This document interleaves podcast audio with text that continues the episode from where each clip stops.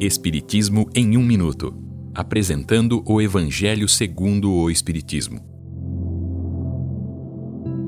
Capítulo 3. Há muitas moradas na casa do meu Pai. Instruções dos Espíritos. Mundos inferiores e mundos superiores. Parte 1. Nos mundos inferiores, os seres possuem forma humana. São dominados por instintos, sem delicadeza ou bondade possuem mínimas noções de justiça e injustiça. A força bruta é a sua lei. Não existem indústrias e nem invenções, e seus habitantes passam a vida buscando alimentos. Nestes seres há, mais ou menos desenvolvida, a intuição de um ser supremo, sendo suficiente para torná-los superiores uns aos outros e prepará-los para os próximos estágios da vida.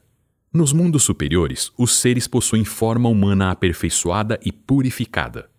O corpo não tem a materialidade da terra e não está sujeito às mesmas necessidades e doenças. Os sentidos e as percepções são mais apurados.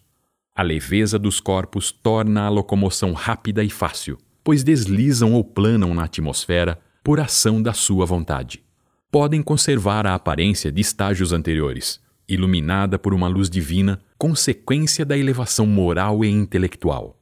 Seus corpos se desenvolvem mais rápido, a infância é curta. O tempo de vida é mais longo que na Terra e proporcional ao grau de evolução do mundo.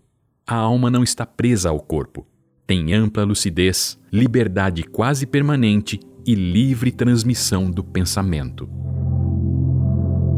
Esta é uma livre interpretação. Livro consultado: O Evangelho segundo o Espiritismo de Allan Kardec, edição 3, em francês.